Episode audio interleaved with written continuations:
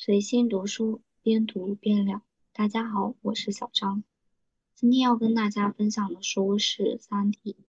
在正式分享之前，我想跟大家聊另一个问题，就是我为什么要做这档播客？这其实我觉得我可能没有想太清楚吧。我只是因为。最近有一定保持一定的阅读频率，然后有一定的阅读量，然后呢又有分享欲，所以就有了这档播客。但是具体要怎么去做，我是没有想清楚的。就我第一期。的播客其实只有二十分钟，但是我其实做了很久，因为那算是我的一次尝试。然后呢，我当时是想把它往很专业的方向去努力，于是，在制作的过程当中，我其实去查了一些资料，然后可能在这些查找过程当中。是，比起我以前来说是更辛苦一些的。然后后来我就有一些焦虑吧，就会觉得我的专业性一定是比不上其他的更专业的人士，或者说更专业的老师的。所以我不知道要怎么去做，但我就觉得说，那我的专业性确实比不上别人，那我就不要去做了。我觉得不行，就即使我的专业性不如别人，但是我还是想去做这样的分享，想去做这样的事情。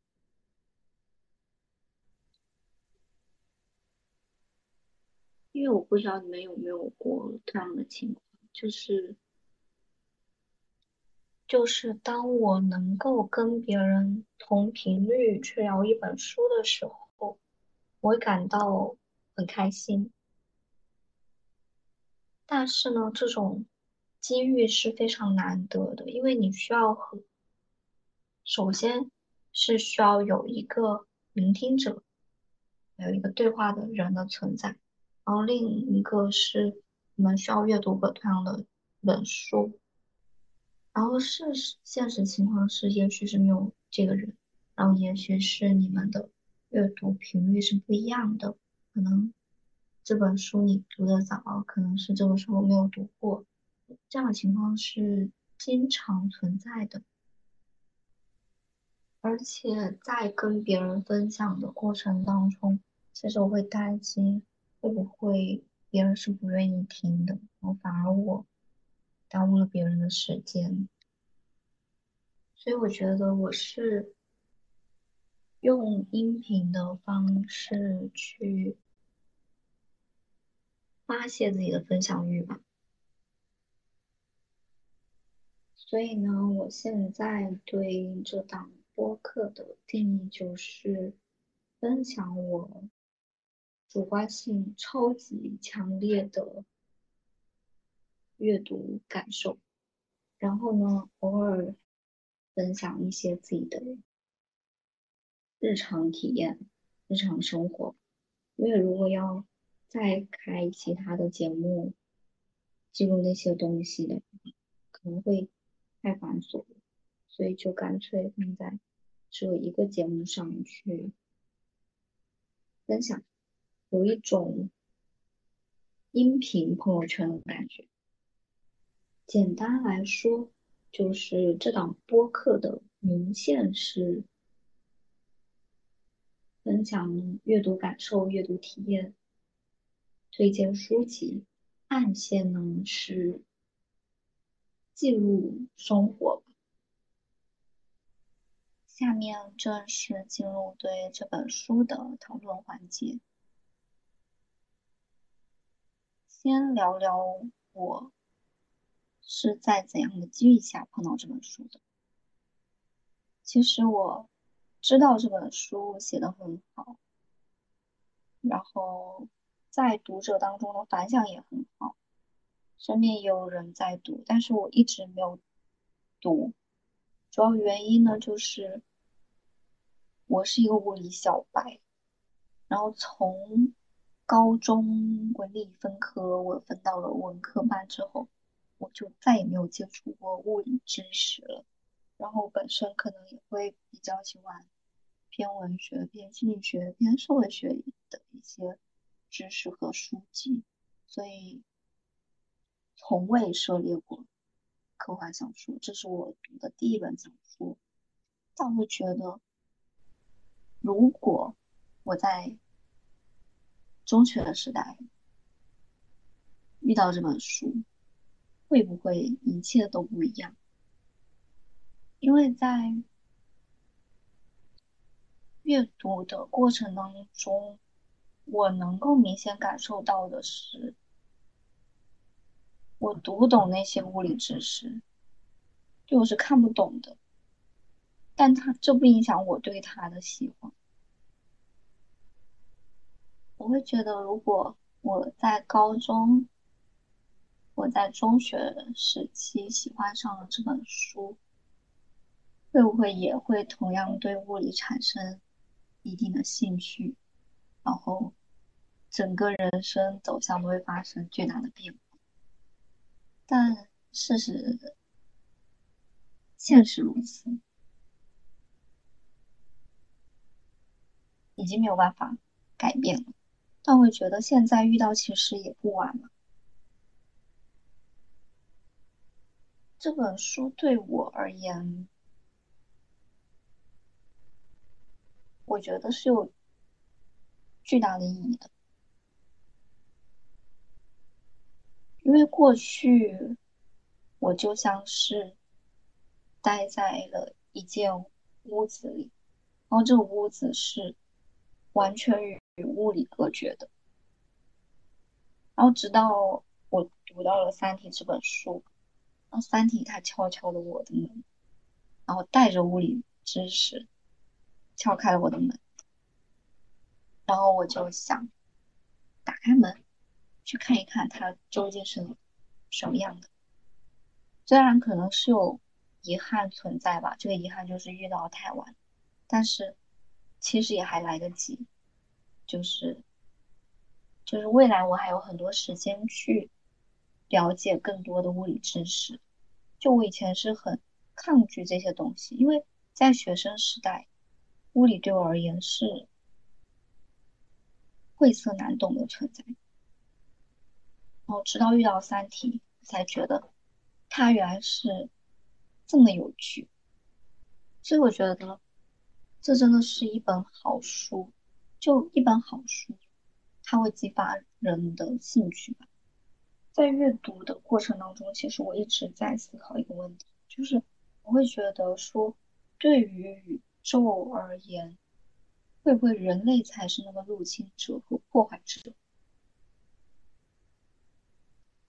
因为我中学时代非常痴迷一部纪录片或者小综艺吧，就是旅行。然后呢，当时百七和张馨予就去了切尔诺贝利核电站。然后当时切尔诺贝利核电站。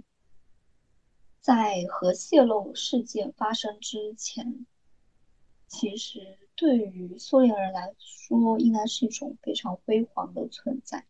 能够在那个地区居住的人，也算是当时的佼佼者了。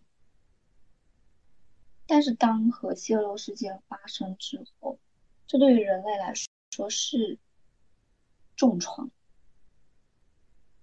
就对人体产生了非常大伤，于是人类不得不搬离那个地方。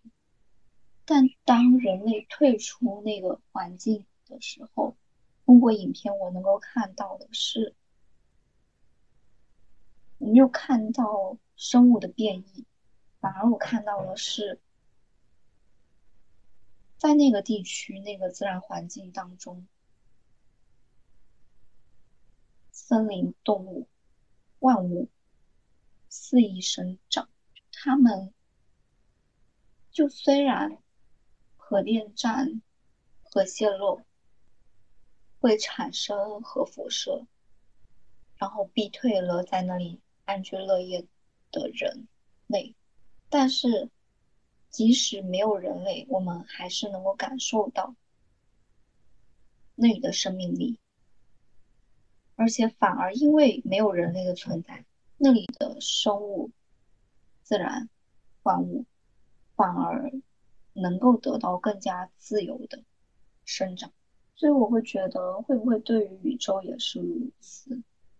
就人类一直在不断的索取、索取，就像是叶文洁之前说过的一句话，说：“第一，生存是文明的第一需要；第二，文明不断增长和扩张，但宇宙中的物质总量保持不变。”所以我会觉得说，会不会宇宙反而因为人类的存在，人类不断的索取，反而在往下走？就是人类的存在对于宇宙来说，不一定是一个好的存在。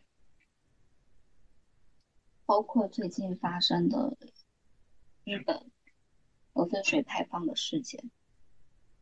就我真的不理解，一个国家及领导层智慧的结晶（带引号的）做出的决策，竟然是向大海排放核废水。就对于这一行为，我是感到无奈。进而，这种无奈又发展为了绝望吧。就因为我会觉得说，因为用我浅薄、有限的生物学知识来说，我知道的是，水、大气、土壤、生物，所有都是循环在一起，牵一发而动全身。就是如果日本想要毁掉或者说打击别国的力量，然后来壮大自己的力量，自己本国力，其实有很多方式，不一定需要用这种方式，但他选择这种方式，不仅破坏了别国的利益，也破坏了自己的利益，就他不仅要毁掉自己。也要把别人给毁掉，就我觉得这一决定太荒谬了。就为什么一个国家能够做出这样的事情呢？我真的不理解。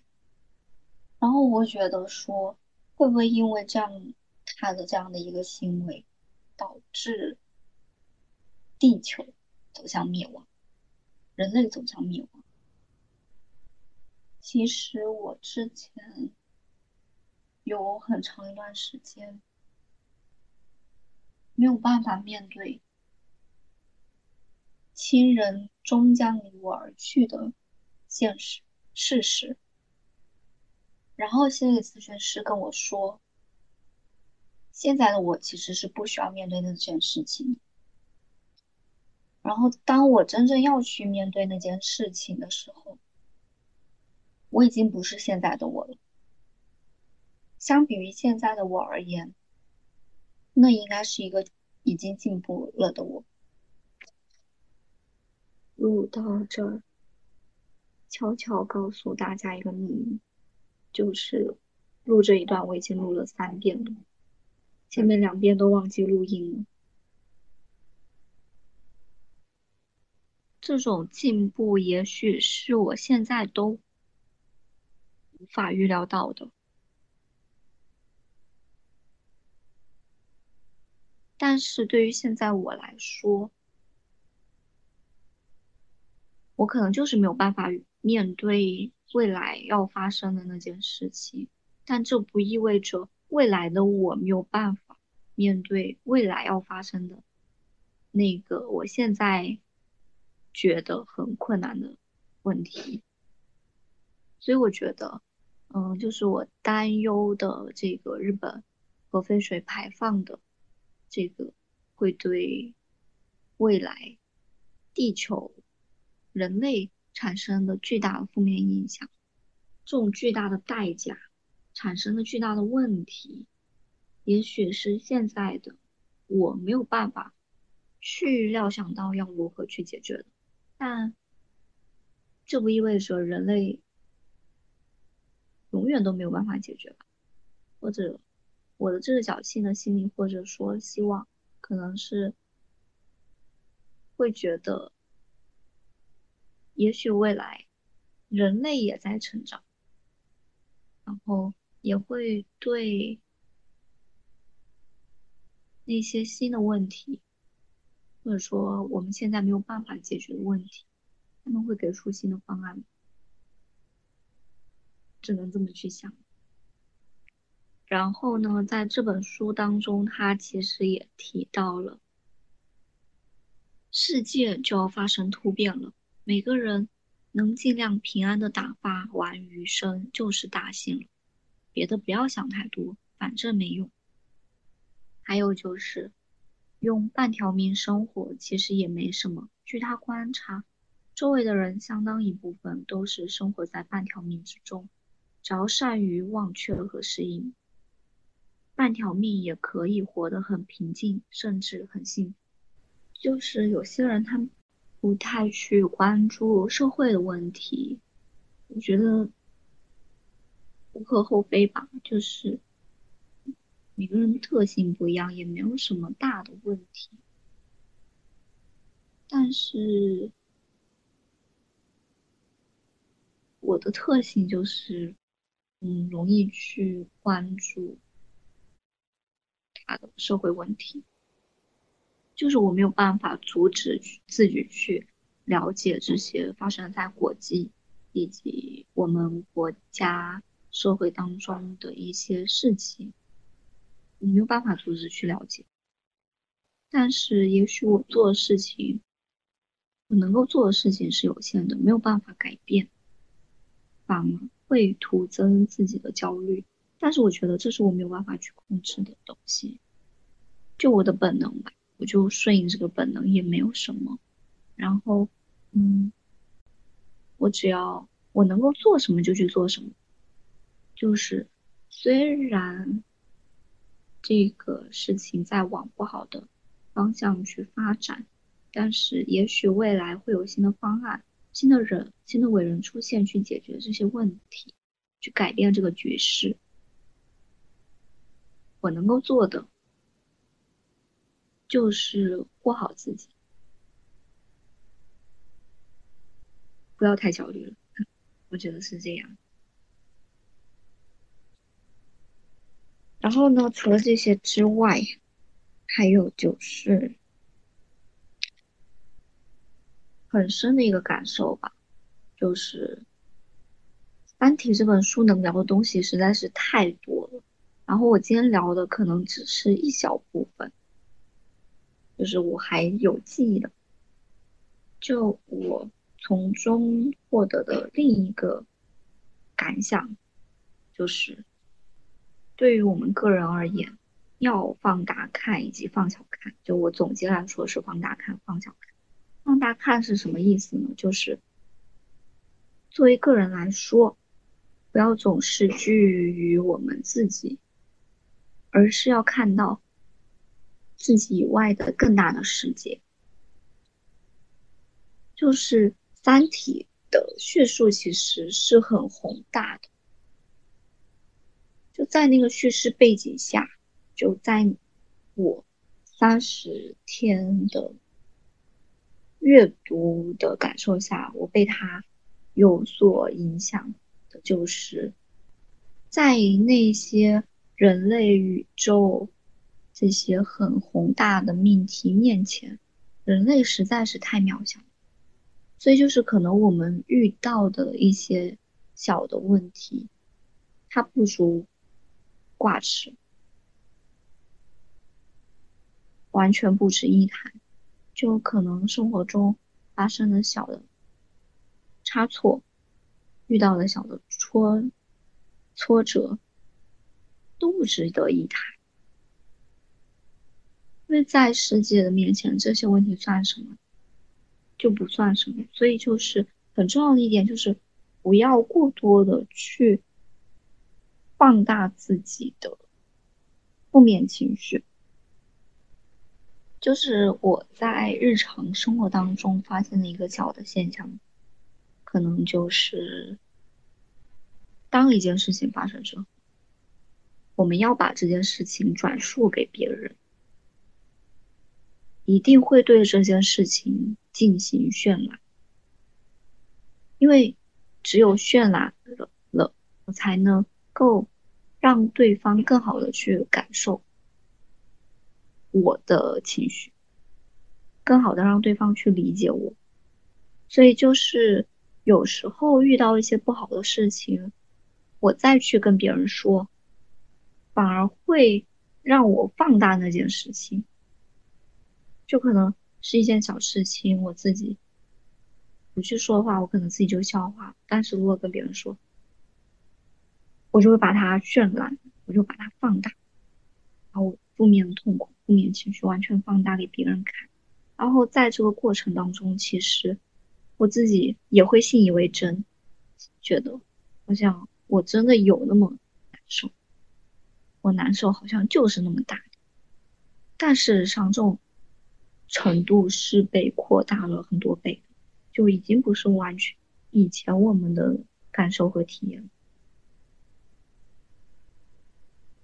然后这种向别人的叙述也很容易带有一种主观性，容易站在自己这边。然后另一个是放小看，放小看是什么呢？就是在宇宙面前我们很渺小。但是对于我们自己来说，我就是我的全部了。也许我改变不了宇宙，改变不了世界，改变不了日本，但是我能够掌控的是我自己，我能够主宰的是我自己。所以，放小看强调的是要更关注自己的感受，关注自己的生活。活在当下，认认真真的去过好每一天，认认真真的去善待自己，爱自己。我觉得自己就是自己的第一责任人，就除了自己以外，别人都是不可控的。也许自己对自己来说也是不可控的，但是我们的这种控制力已经是最强的。我们能够通过一些努力去改变自己，这种改变对于改变世界来说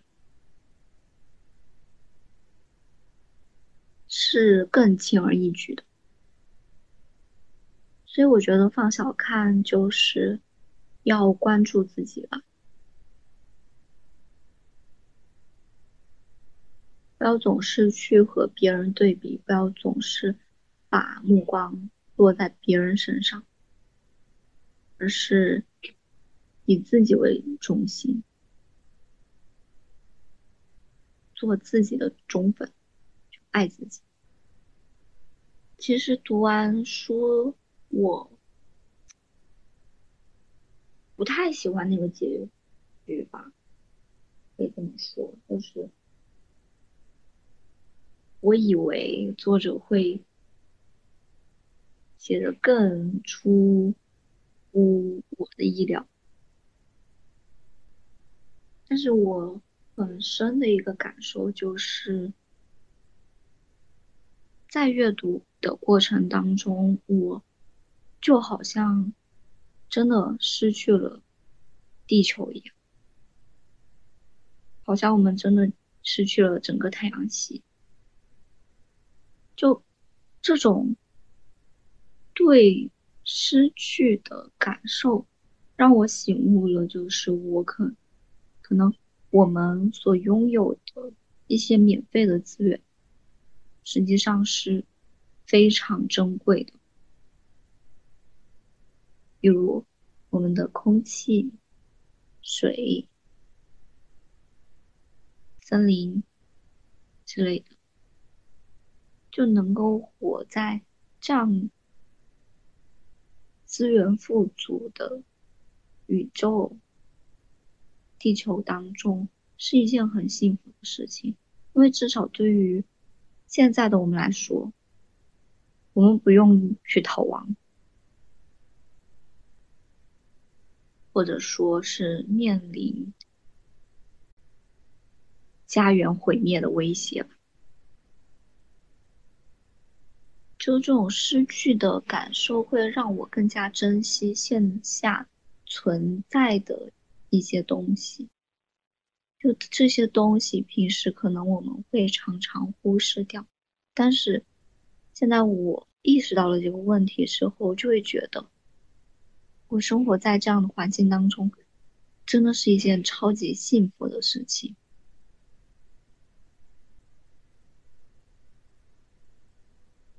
大自然是值得我们去保护的，我们要与它和谐共处。再一个就是关于冬眠的问题，在书当中，其实晨星一直是进行了多次的冬眠。的行为，然后呢，他每一次醒来都是一个新的世界。作者可能是想通过这样的一个角色去推动故事情节的发展，让我们身临其境的去感受当时宇宙发生的变化。就我感觉。晨曦的存在，有点像是进度条。就作者为了让我们感受到社会或者说宇宙当时发生了什么变化，因为要有巨大的时间的跨度，才能够感受到变化的程度是什么，所以就是。晨曦应该是一个工具人的存在，像进度条一样的。哦，有任由作者从这个时间点，然后播到下一个时间点，然后他采用的就是让晨星冬眠的这样一种方式。但是我会想说，如果我在这个故事当中，我想要冬眠吗？就我可能不是执剑人或者是执剑者，我就。只是其中的一个普通的人，我会想要冬眠。我有在问自己这个问题，就会觉得说，怎么去想这个问题呢？就这种冬眠有一种让人长生不老的感觉，因为云天明。他当时因为生病的问题，他其实按照我们现在的这个科技发展水平来说，他生命肯定是不存在的，是因为科技的发展和时代的变化，宇宙的更迭，怎么说？嗯，他的病治愈了，很多人都面临着这样的一个，或者说怎么说，就很多人。都尝到了这个益处，尝到了这个甜头，享受到了这个福利，这是社会进步带来的福利。就也许对于我们这个社会，我们现在这个世界的人来说，病人来说，就也许如果我生病了，然后这个病是线下的科技医疗水平没有办法去解决，我把我冬眠，冬眠到能够解决那一天，再把我给治好唤醒，或者说他给了我新的希望吧。就是我线下没有办法解决这个问题，我先把人给冻住，等到有一天能够解决的时候，我再把你给解冻。这种感觉，我觉得突然想到，就是觉得说，其实我们面对生活当中遇到一些问题也是如此，就有些问题我可能就是没有办法解决的。然后没有办法解决，那就不解决嘛，先把它冻住，等到有一天我能够去解决、能够去面对的时候，再把它拿出来再去解决。其实这也是一种好的方式。所以在生病的无法解决的情况下，可能会选择冬眠。但是就是不想冬眠眠的，我不想冬眠的主要原因可能在于。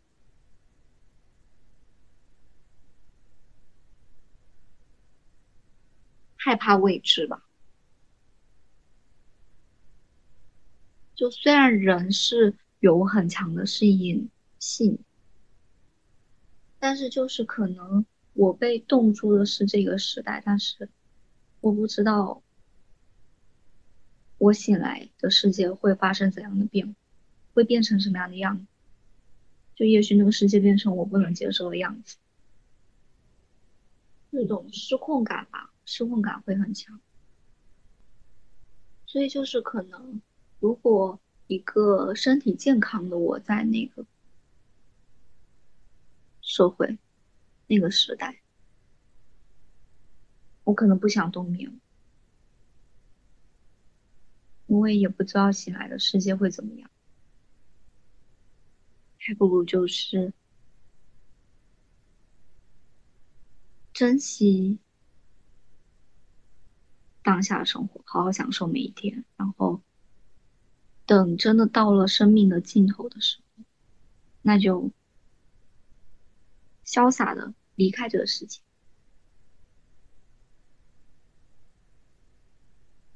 就因为这本书它的叙述很庞大嘛，所以除了一些关键人物以外，人类的离开或者说人类的消失。他写的其实是，我觉得是挺轻松的吧。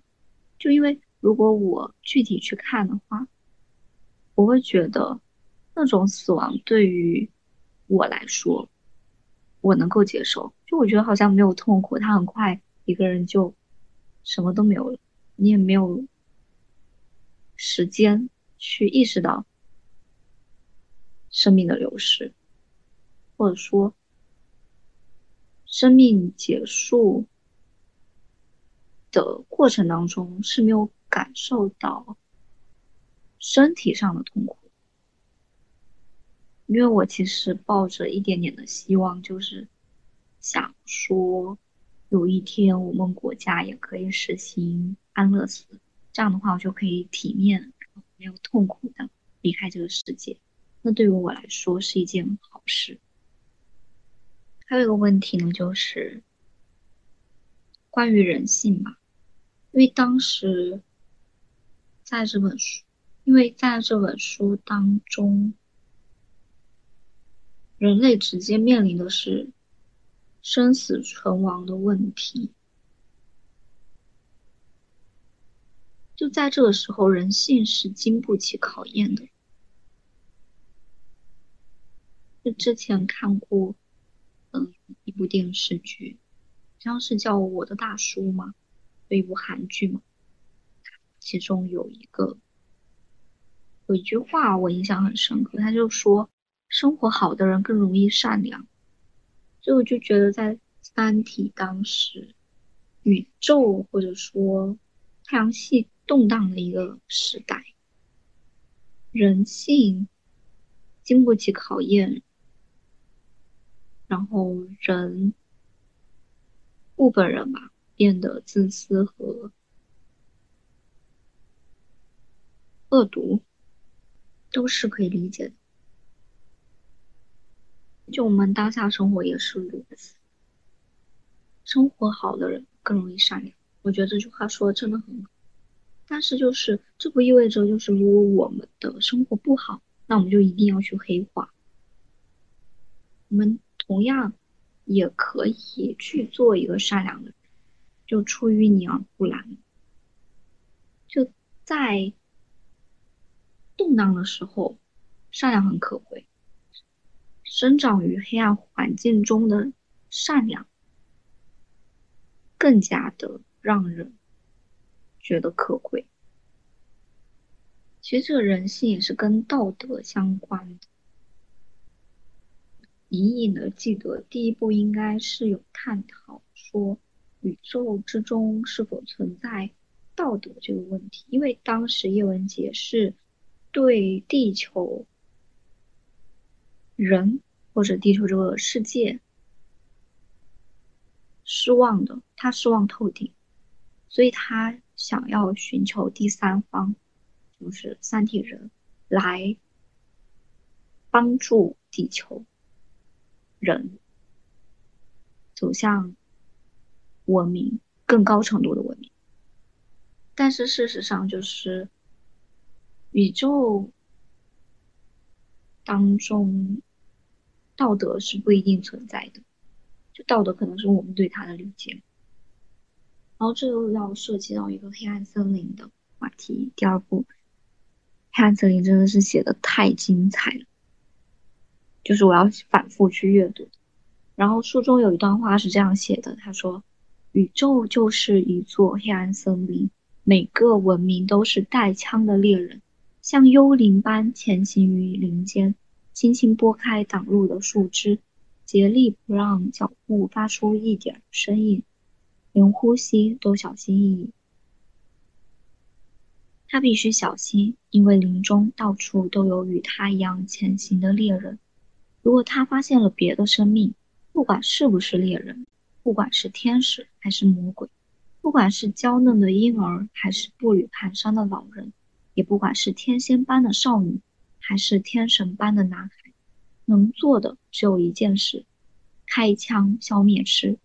在这片森林中，他人就是地狱，就是永恒的威胁。任何暴露自己存在的生命，都将很快被灭消灭。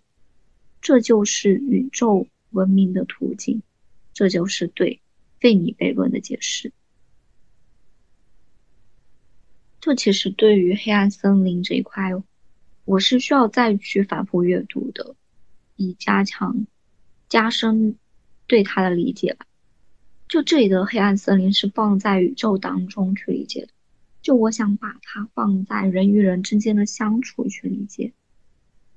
就我可能觉得人与人之间也是黑暗森林嘛，但是我们能做的不是要去开枪把对方给消灭，而是我不知道对方是一个。善意的还是带有恶意的存在，但是我想要靠近对方，去自己接触，自己去感受，自己去判断，他是一个怎样的存在。因为其实我很长一段时间是害怕跟人去相处的，但是我依然在与人相处。我觉得这种害怕的存在对我来说就是黑暗森林吧。就会害怕对方是恶意的存在。对于这样的恶意的存在，我是没有勇气去开枪消灭的。我也不能开枪去把别人消灭。我能够做的可能就是远离，但是不能因噎废食吧。就是虽然可能会有这样的存在，但是我们也不能说只有它的存在。在这个黑暗森林当中，其实。可能也会有善意的存在的，所以我们需要去接触。然后，如果恶意的，那就远离他；然后，如果可能是善意的，那就友好相处。但最重要的一点是，需要去接触吧，然后不要在什么都看不清的情况下开枪。我觉得对于那种两性关系或者说异性来说，这种感情我也是如此。我有一段时间就是因为害怕受到伤害，所以我就完全回避，就完全抵抗跟这种人去相处。那其实我。有一段时间是完全抗拒异性相处，或者说直白来说就是谈恋爱这件事情。原因就在于我不想受到伤害，因为害怕受到伤害，所以就想要把这些关系完全回避掉，规避掉它。但事实上，真的是需要去接触之后才知道现实情况是什么样的，不能。妄下定论，一刀切吧。然后这本书当中其实也有谈到爱情这个话题。他说，大部分人的爱情对象也只是存在于自己的想象之中，他们所爱的并不是现实中的他，而是想象中的他。现实中的他只是他们创造梦中情人的一个模板。他们迟早会发现梦中情人与模板之间的差异。如果适应这种差异，他们就会走到一起；无法适应就分开，就这么简单。我觉得这种相处模式其实也适用于黑暗森林，就没有必要说完全毁灭。但可能双方需要达成一种这种共识，要不然。对方可能会把自己给干掉，所以就是，即使如此，也是需要在与人相处的过程当中，就在与人相处的过程当中，我们当然是要保持真诚和善意，但同时也需要保护好自己，这一点很重要。然后这本书当中也讨论了一些社会的话题吧。他写到说，社会上最可怜的那类人，他们的可怜之处不仅仅在于物质上，更多的是精神上的卑微。